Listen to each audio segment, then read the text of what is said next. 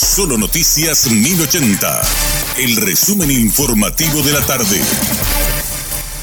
Hola, soy Richard Toñanes y este es el resumen informativo de la tarde. La Municipalidad de Asunción estableció albergues para los damnificados por la crecida del río Paraguay. Unas 150 familias se encuentran en el refugio Eco Bahía. Sin embargo, la comuna ya asistió a cerca de 450 familias afectadas hasta el momento.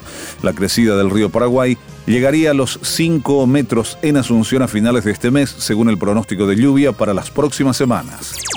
El magistrado Julián López decretó el arresto domiciliario de la funcionaria fiscal Claudia Giselle Guillén González bajo una fianza real sobre un inmueble de mil millones de guaraníes. Guillén está imputada por reducción y resistencia por disposición del fiscal Óscar López Laterza, quien en un primer momento optó por dejarla libre, luego pidió prisión para la mujer.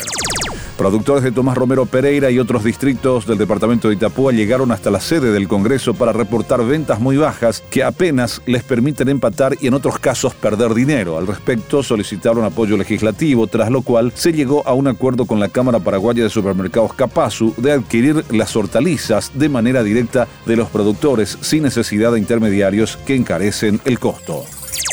Fiscalizadores del Ministerio del Ambiente y Desarrollo Sostenible MADES intervinieron un vertedero clandestino en Loma Grande. En el lugar se constató una mala disposición de los residuos sólidos urbanos. Los funcionarios se trasladaron hasta la localidad de Nueva Colombia, departamento de Cordillera. Allí constataron la existencia de un vertedero clandestino donde la municipalidad de Loma Grande deposita sus residuos sólidos urbanos. Por este hecho fue intervenido dicho municipio. Aviso meteorológico para el centro y oeste de la región occidental, suroeste y noreste de la región oriental. Serían afectados Concepción, centro y oeste de San Pedro, centro y oeste de Misiones, norte de Paraguarí, centro y norte de Central y en Bucú, centro y norte de Amambay, Presidente Ayes, norte y este de Alto Paraguay y el departamento de Boquerón.